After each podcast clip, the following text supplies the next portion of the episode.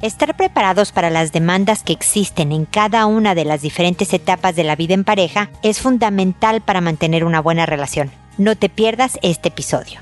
Esto es Pregúntale a Mónica. Noviazgo, pareja, matrimonio, hijos, padres, divorcio, separación, infidelidad, suegros, amor, vida sexual. Toda relación puede tener problemas, pero todo problema tiene solución. Pregúntale a Mónica. Porque tu familia es lo más importante.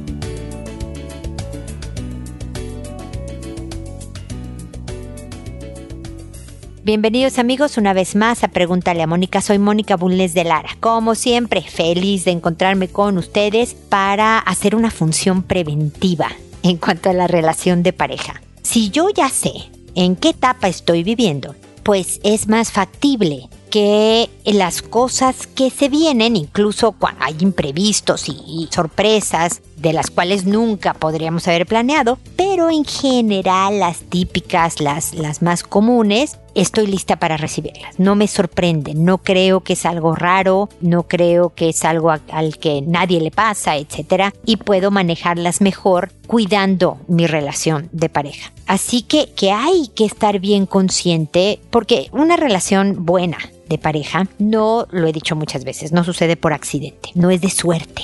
Uy, él encontró a la princesa de los cuentos y ella encontró al príncipe encantado, ¿no? Entonces, qué suerte. No, la verdad es que el 99.9% de las parejas se casa, se eh, convive con una persona común y corriente, con grandes defectos, manías y cosas latosas, y grandes virtudes y cosas buenas que aportan a la vida del otro y a una relación. Y esa base de decisiones, de trabajo, de, de intención, de hacer las cosas con un propósito que se logra tener una buena relación. Y parte de esto es estar consciente si yo estoy, por ejemplo, en la etapa de pareja, de solo tú y yo y darnos tiempo para hacer cosas divertidas y salir y pero al mismo tiempo estar preparándonos económicamente para las etapas que vienen, planear un poco el saber que si vamos a tener hijos se van a venir gastos más fuertes, si estamos rentando una casa, pues tendremos ojalá que ir guardando para comprarnos algo y tener un techo y que nunca jamás nos falte casa, etcétera, etcétera. Si tengo hijos chicos,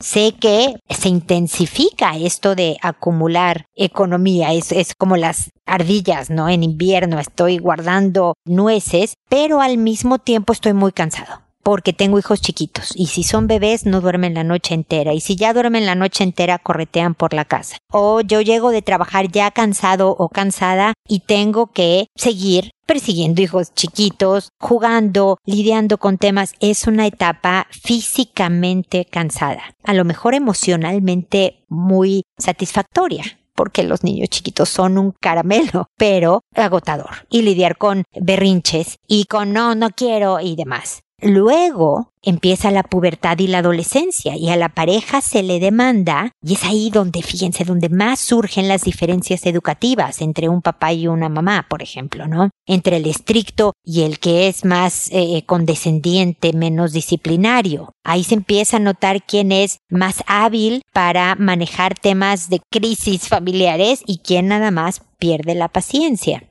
Entonces, ahí es donde es importante el reconocer de yo no soy buena para esto, por favor, hazte cargo tú. O fijarme de cómo hace ella esto que es muy bueno y que yo no soy tan hábil para irlo aprendiendo y aplicarlo yo con mis hijos y en la casa. Es un tiempo el de los hijos, obviamente el de todo el ciclo vital de la pareja, pero especialmente el de los hijos en donde los dos, hombre, mujer, tienen que estar entrándole a las demandas del, del desgaste casero de la misma medida, especialmente si los dos trabajan. Yo entiendo que si uno es el proveedor y el otro se está quedando en la casa, pues obviamente el que se queda en la casa tiene un mayor índice de tareas caseras que hacer, nada más porque ahí está. y el otro menor, pero no lo exime por completo. Y el que está solo viendo cosas caseras también tiene una responsabilidad financiera al optimizar los recursos económicos de la familia. Es verse en cada etapa como un equipo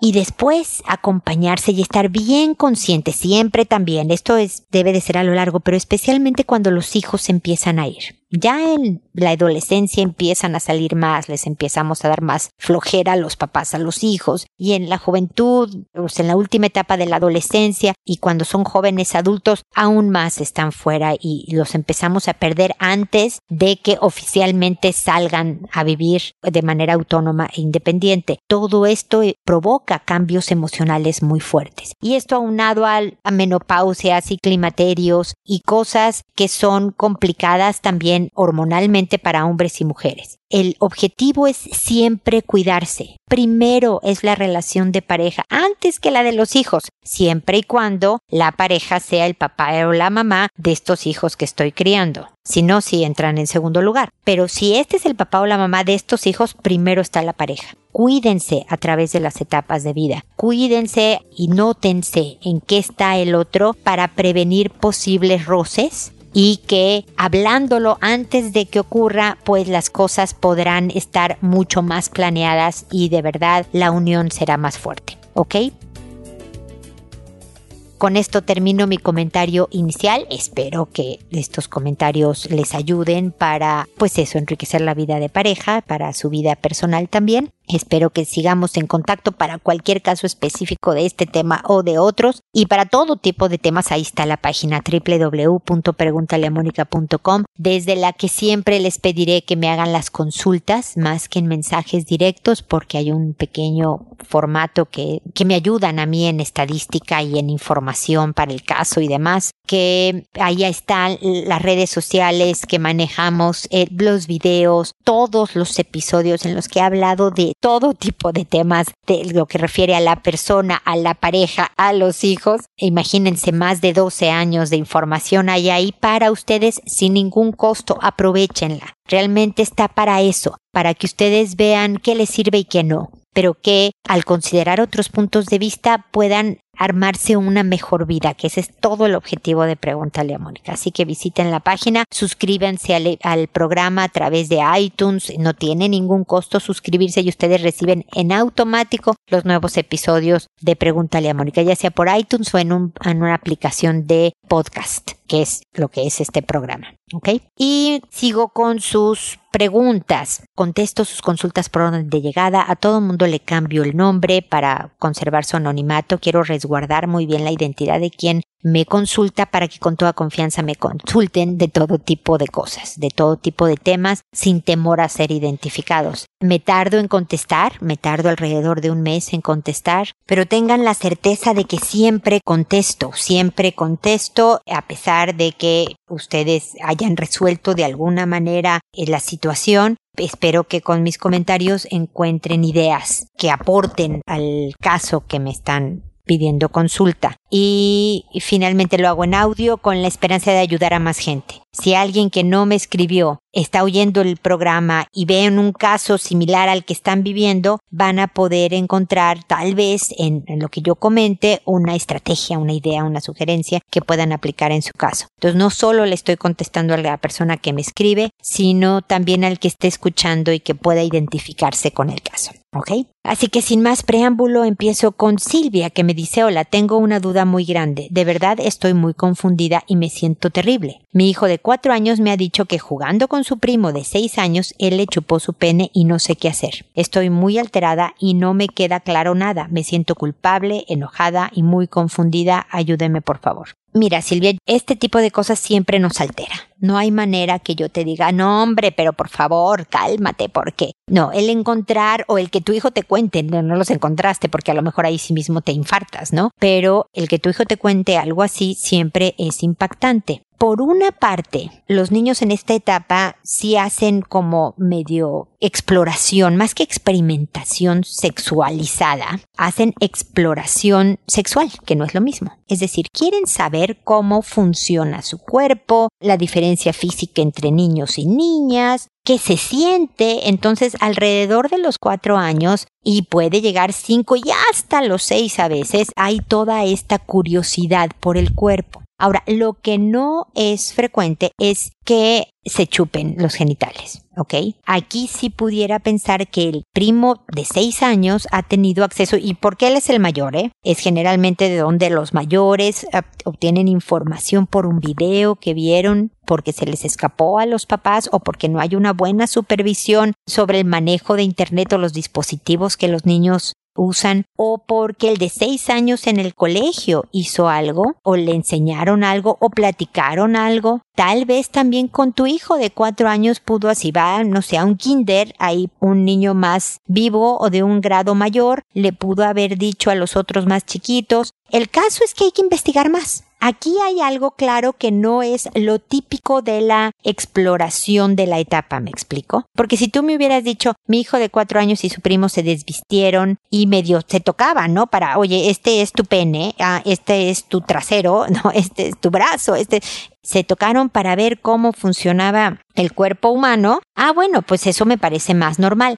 Ya la parte de, de algo que parece sexo oral ya no es correspondiente a lo que hacen estos niños y es información de adulto. Así que pregunta, si estás alterada, ni lo intentes. Y si te empiezas a alterar conforme conversas con tu hijo, con tu sobrino, con la mamá de tu sobrino, para la conversación. Aquí la alteración, el enojo, la rabia, el susto, el llanto, el drama, cualquier emoción intensa entorpece. Deja tú que no sirva, obstaculiza al objetivo que tú tienes, que es el de proteger a tu hijo y de educarlo bien. Entonces, actúa, como si no te sintieras todo esto culpable, enojada, confundida. Si te puede servir de algo, yo entiendo tu culpabilidad porque eres mamá y no te quieres equivocar en nada y cuando tu hijo se te escapó, no sé, se te pierde el niño en el parque, te sientes culpable porque qué mala madre soy, ¿no? Tendemos mucho a esta culpa, pero no podemos estar 24/7, bueno, en el parque espero estar más vigilante, ¿no?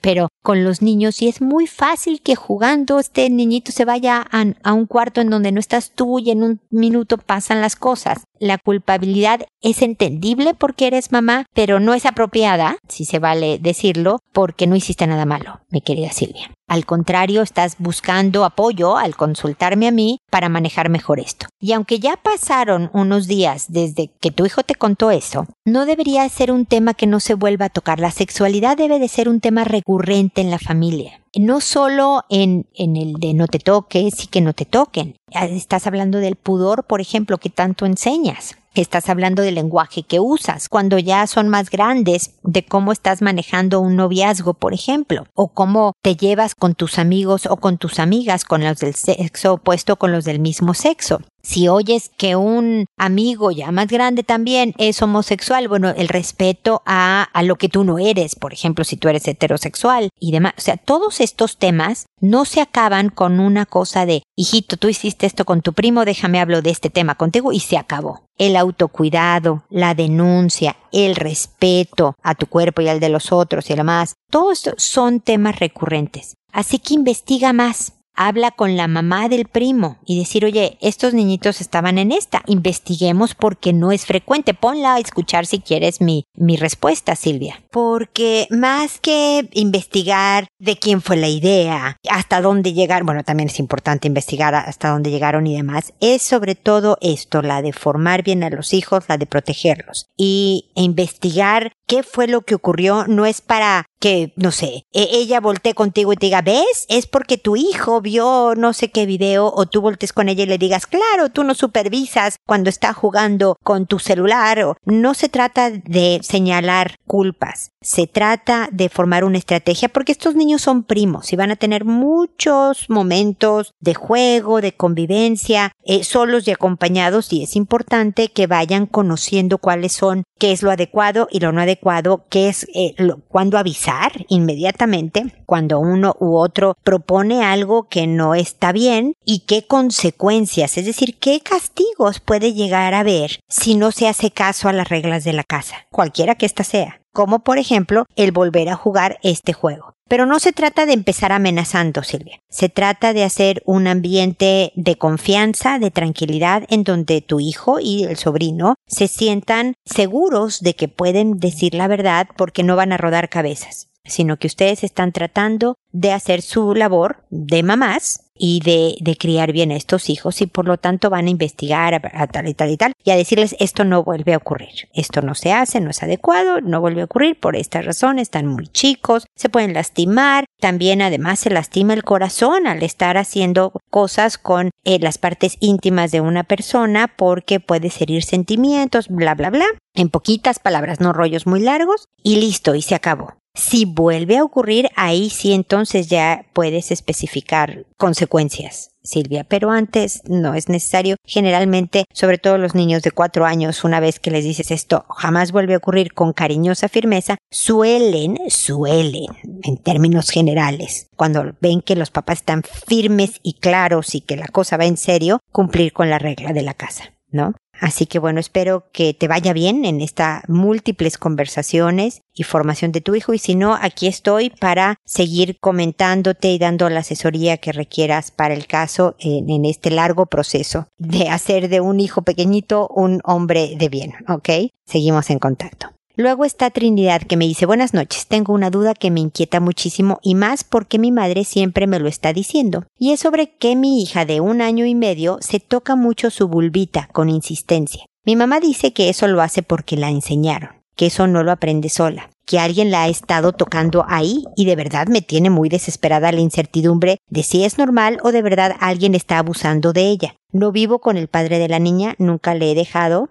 la he dejado porque no confío en él, pero ya he llegado al punto por el que me dice mi mamá de no confiar en nadie, ni en mi propio papá confío a base de lo que está pasando. Por favor, responda lo antes posible. Lamento, Trinidad, haberme tardado en responderte. Yo sé que tú hubieras querido que te respondiera de inmediato. Me es imposible por mi trabajo, por mi vida familiar, por el número de consultas que recibo y todo eso contestar tan rápido, pero espero todavía llegar a tiempo para como me oíste decirle a Silvia, el proceso de educar a un hijo no dura un momento, sino toda la vida del hijo. Por lo tanto, sobre todo la infancia, la adolescencia y los primeros años de la vida adulta. Así que, de todas maneras, espero llegar a tiempo. No sé qué habrás investigado tú por tu lado, pero lo primero que yo suelo hacer con niños muy pequeñitos que no nos pueden explicar de dónde tienen estas conductas, como el estarse tocando sus genitales, es primero descartar lo físico es decir, ir al pediatra a que le hagan un chequeo a tu hija. Porque puede tener cistitis por una infección urinaria, puede arderle o dar comezón y estarse tocando todo el tiempo porque tiene una pequeña infeccióncilla que con medicamentos, un tratamiento cortito, lista y no vuelve a ser problema. Normalmente, si hubiera algún tipo de abuso sexual, con un pediatra, con una revisión médica, puede saber si hay lastimaduras más allá de lo que ella se puede estar tocando que pudieran indicar abuso. Entonces ahí podrías matar dos pájaros de un tiro. Otra es que si se toca y siente agradable, es posible que agarre esta manía decir, pero si siento rico, ¿no? Como los niños picándose la nariz. Ya sé que no es lo mismo picarse la nariz a tocarse los genitales, pero verdaderamente para tu hija que lo hace, voy a decir, descaradamente, sin importarle que esté la abuela, que esté la mamá, que esté el vecino, no lo ve a los ojos de tu pequeñita de año y medio no tiene la implicación sexual que tiene para los adultos, el tocarse sus genitales. Entonces, si siente rico, ¿por qué no voy a seguirlo haciendo? Pero aunque para ella sea natural repetir una conducta de algo que siente agradable, pues es tu trabajo, Trinidad, indicarle que eso no es adecuado. De entrada porque sí se puede lastimar, sí se puede provocar infecciones. Y después porque uno no puede ir por la vida tocándose los genitales en presencia de todo mundo. Me explico, es parte de aprender a tener las conductas en el lugar y en el momento adecuado. Si el médico no te da ninguna indicación de que ha habido abuso y todo parece tener la cara de una manía, puedes también tu Trinidad, como lo sugerí anteriormente, poner a tu mamá a escuchar mi respuesta para saber que no necesita ser que alguien le enseñó a hacer esto a la pequeña, puede ser algo que, que surge en el momento por ella misma, dependiendo de la causa, una infección o una manía, y por lo tanto, si fuera una infección, el medicamento le va a quitar el comezón o el ardor y ella solita se dejaría de tocar. Si es manía, entonces es importante el decirle no y quitarle la manita. No y quitarle la manita. Distraerla. Cada vez que haga la conducta inadecuada, la distraes poniendo su atención en otra parte poco a poco toma tiempo, pero poco a poco ella lo va a dejar de hacer. Obviamente que si por la indicación médica pudiera haber indicios de abuso, entonces ya se hace toda una investigación para saber de dónde pudiera estar surgiendo este abuso. Pero me suena de entrada Trinidad, y a lo mejor puede estar muy equivocada, a que no, no tiene necesariamente relación con abuso. Ok, espero que así sea, sinceramente espero que así sea, para pues no estar desconfiando de, de todo el mundo y de verdad saber que tu hija está bien pero el médico va a ser un buen camino para investigar qué está pasando, ¿ok? Espero que sigamos en contacto también tú y yo. Valentina, por otro lado, dice, hola, mi duda es sobre mi nene de casi cuatro años. Hace unos meses comenzó a exhibir sus partes de manera graciosa, a veces frotándose. Hasta entonces creí normal la exploración y su descubrimiento, pero hace poco comenzó a apoyarse cosas en la cola. Lo hace y nos muestra como algo gracioso, pero me da miedo que tenga que ver con algún tipo de abuso de algún otro niño o adulto. Mira, Valentina, puede ser que alguien de su kinder, de donde va la escuela, esté haciendo estas conductas y provoque la risa de los otros niños y tu hijo diga, ah, mira, eso es una forma de provocar risas y tener atención de los demás y esté imitando estas conductas, ¿ok? Podría ser que este otro niñito o lo aprendió de un lado o de otro lado o está siendo abusado. Yo creo que lo importante es ir al colegio, a la escuela, al kinder, a hablar con la profesora y pedir que esté observante de los niños, en particular del tuyo, para que esté bien protegido por este tipo de conductas. Yo sé que a veces nos da como papá vergüenza el, el ir a decir, ah, pues fíjate que mi hijo está haciendo estas cosas, pero más vale exagerar para proteger que callarnos las cosas y que efectivamente si hay alguna situación sospechosa pase desapercibida porque nadie dio la voz de alerta. Entonces es decirle a la profesora, ¿sabes qué? Pues este niño, ya ves, los de cuatro años están haciendo esto, te voy a pedir que si lo hacen en el kinder durante clases, le pidas, o sea, detengas a mi hijo, le digas que no y darle una tareita, me avises que lo hizo y pues es posible que otros lo estén haciendo y hay que mantenerlos en observación. Y en la casa un poco lo mismo que pasaba con, con Trinidad. No, hijo, eso no es gracioso. No es, no es gracioso y le quitas la atención. Porque en el momento en que obtiene atención, aunque sea atención negativa, tú diciéndole que no, se vuelve algo como entretenido para repetir. Quiero que me atiendan. Lo que más queremos en este mundo, los humanos, seamos chicos, medianos o grandes, es atención. Queremos no ser transparentes, queremos saber que importamos y que somos notados. Entonces, desde muy pequeñitos lo traemos en el cableado del cerebro, hacemos cosas para obtener atención. Un bebé recién nacido obviamente llora para tener atención y saber darle a comunicar a los seres vivientes a su alrededor que tiene hambre, por ejemplo, ¿no? Entonces, el decir no y voltearte o alejarte, o sea, el que él note que no solo no es apropiado, sino que no obtiene lo que está buscando, risas de atención, va a dejar de hacerlo y que cuando haga algo que sea gracioso, que sea lindo y que ahí le das toda tu atención y le dices qué lindo, qué bueno, qué bien, etcétera, etcétera. Pero este, para que la atención que reciba sea positiva pero yo me iría al colegio para saber qué está, o sea, para que estén vigilantes y observantes y detengan la conducta si es repetitiva de tu hijo y esa sería mi estrategia en casa. Seguramente esta etapa va a pasar porque sí tiene que ver en parte también con esta exploración y descubrimiento. ¿Ok, Valentina? Así que espero que sigamos en contacto para cualquier otra duda técnica que pudiera tener el caso o algo similar, ¿ok? Jordania, por otro lado, me dice, buenos días, ayúdeme por favor. Vivo en la casa de la familia de mi esposo. Tengo un hijo de 6 años y el sobrino de mi esposo de 12 años estuvo tocando a mi hijo sus partes íntimas e hizo que mi hijo también lo tocara. Conversé con mi hijo y me dijo que él le pedía que hiciera eso. Necesito ayuda sobre qué hacer ante esto. Agradeceré su respuesta. Gracias. Buen día. Mira, Jordania, esto ya es un caso de abuso, son seis años de diferencia, no son niñitos de la misma edad medio descubriéndose juntos. Aquí es una diferencia clara de poder, característica del, del, abuso sexual, en donde el poder no solo es físico, tu sobrino seguramente es más alto y más fuerte que tu hijo, de poder psicológico, pues porque es un joven que está a punto de llegar a la adolescencia, mientras que tu hijo está en la primera infancia y hay más desarrollo neurológico, es todo un desequilibrio que puede hacer que pues tu sobrino domine a tu hijo y le haga hacer estas cosas y él se sienta desprotegido. Lo primero por hacer, si no lo has hecho ya, es felicitar a tu hijo por la denuncia es importante que se refuerce a la gente que denuncia el abuso, que fue lo valiente, porque hay veces que los primos dicen, y si acusas, voy a decir que tú estuviste viendo pornografía, y si acusas, voy a decir que fuiste tú el que me dijo que lo hiciera, y el otro por miedo a no ser creído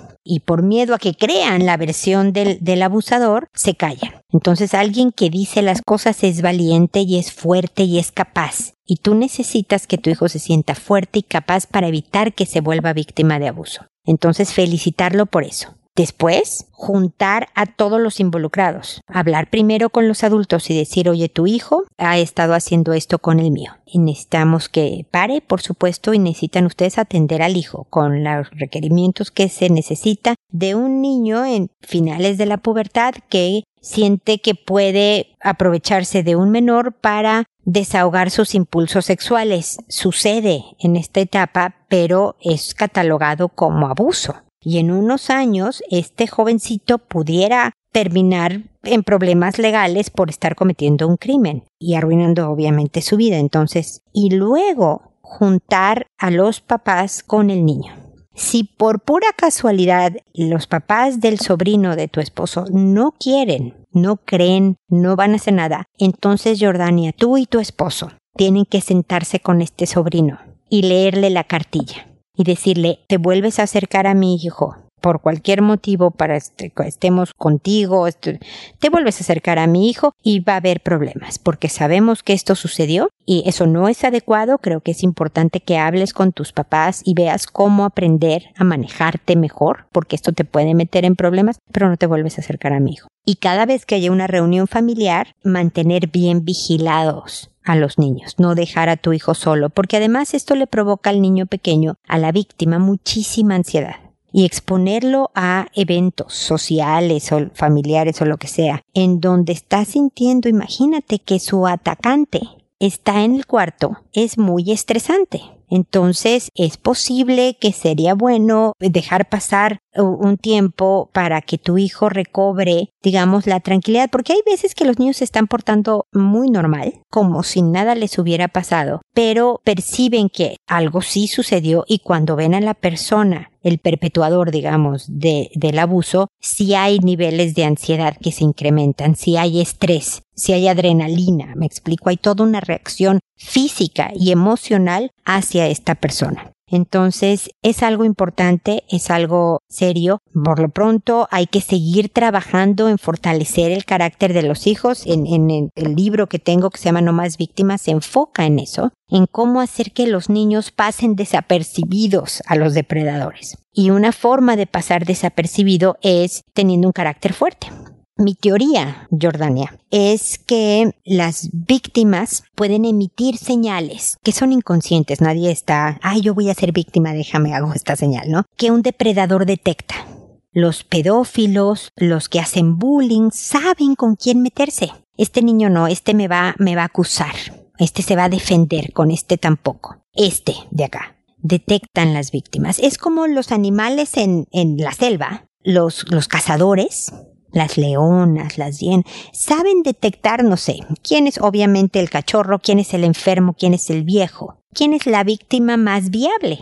Y por ese se van. Al fortalecer el carácter de los hijos, lo que hacemos es que sean indetectables para los depredadores, Jordania. Y por eso es que independientemente de que sigas hablando de temas de sexualidad, de la importancia de cuidar su cuerpo, de respetar el cuerpo de otros, de no tocar, de no ver, de no ser visto y de no ser tocado, todos estos temas, además tienes que ir trabajando, digamos que paralelamente, en el fortalecimiento del carácter. Para que este niño no solo sepa defenderse, sino también defender a un desvalido. Sepa denunciar el daño que le estén haciendo o al de, lo estén haciendo a otra persona, etcétera, etcétera. Entonces, es, un tema delicado y es un tema complicado para los papás, pero se logra hacer gradualmente y, y de a poco, Jordania. Así que espero que, que la información, no solo que te estoy dando ahorita muy a cuenta gotas, pero también que encuentres en la página en otros episodios que he hablado sobre sexualidad, sobre abuso en particular, sobre comunicación, sobre cosas que parecieran no tener responsabilidades con los hijos, por ejemplo. Nada que ver con el tema sexual tiene que ver tiene que ver. Y bueno, por supuesto también hay, ese sí tiene costo. No escuchar mis episodios, eso sí son gratis. Pero el, el libro tiene un costo de forma digital, en formato digital es más barato, si se vale decirlo. Pero ahí también doy, es muy rápido de leer, es muy chiquito, es fácil, una guía que busca dar los lineamientos básicos a los papás para eso, para fortalecer el carácter de los hijos, ¿ok? De todas maneras, estamos en contacto.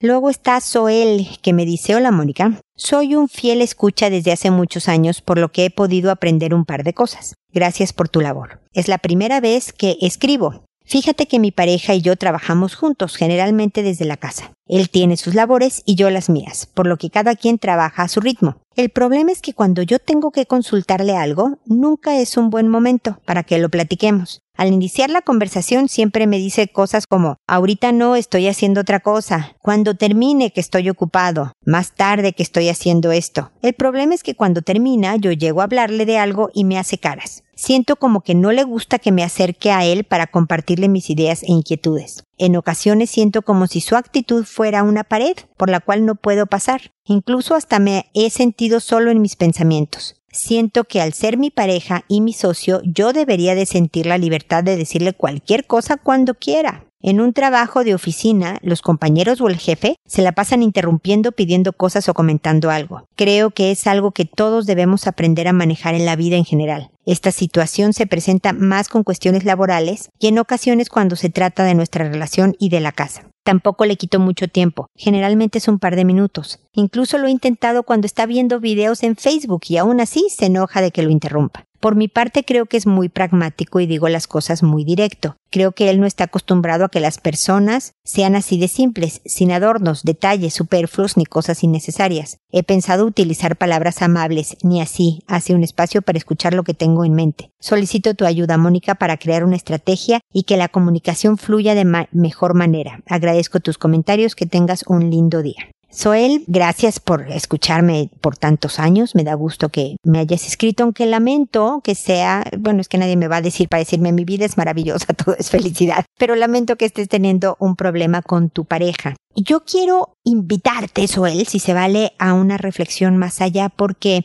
Evidentemente no es que esté ocupado por lo que me dices. Cuando se desocupa, no quiere de todas maneras escucharte. Cuando está viendo videos en Facebook, tampoco te va a escuchar. O sea, el tema no es sus ocupaciones. El tema tampoco creo que sea que tú seas muy directo, porque al contrario, si fueras un rollero que adornas todo, pues todavía podría yo entender que él medio te saque la vuelta, pero si eres directo y duras un par de minutos, mucho menos. Y aunque fueras rollero y te tomara un tiempo largo, este es tu estilo, Suel, y parte, hemos hablado de la aceptación de la pareja y demás, y él te puede ayudar con cariño a decirle, bueno, corta un poquito la historia, ¿no? Llega al punto, pero siempre debería de haber un diálogo. Yo creo que tu pareja te está diciendo algo, Suel, cuando no te quiere escuchar.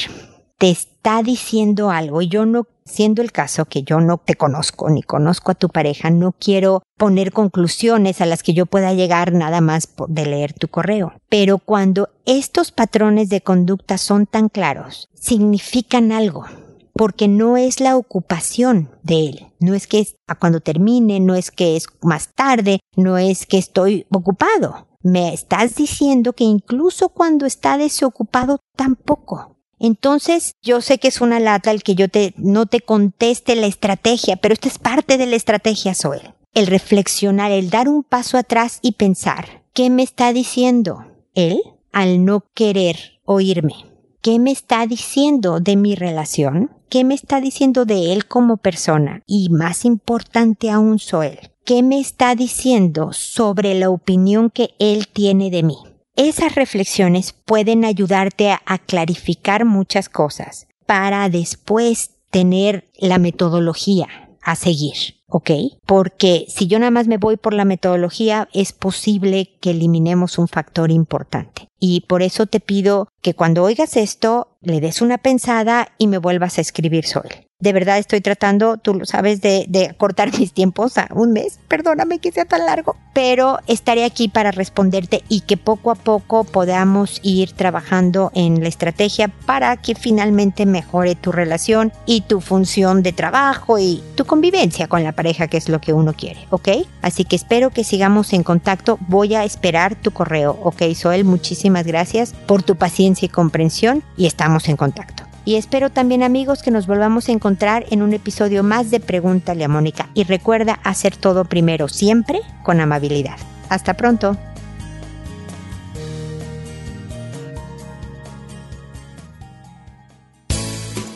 ¿Problemas en tus relaciones? No te preocupes, manda tu caso, juntos encontraremos la solución. www.preguntaleamónica.com Recuerda que tu familia es lo más importante.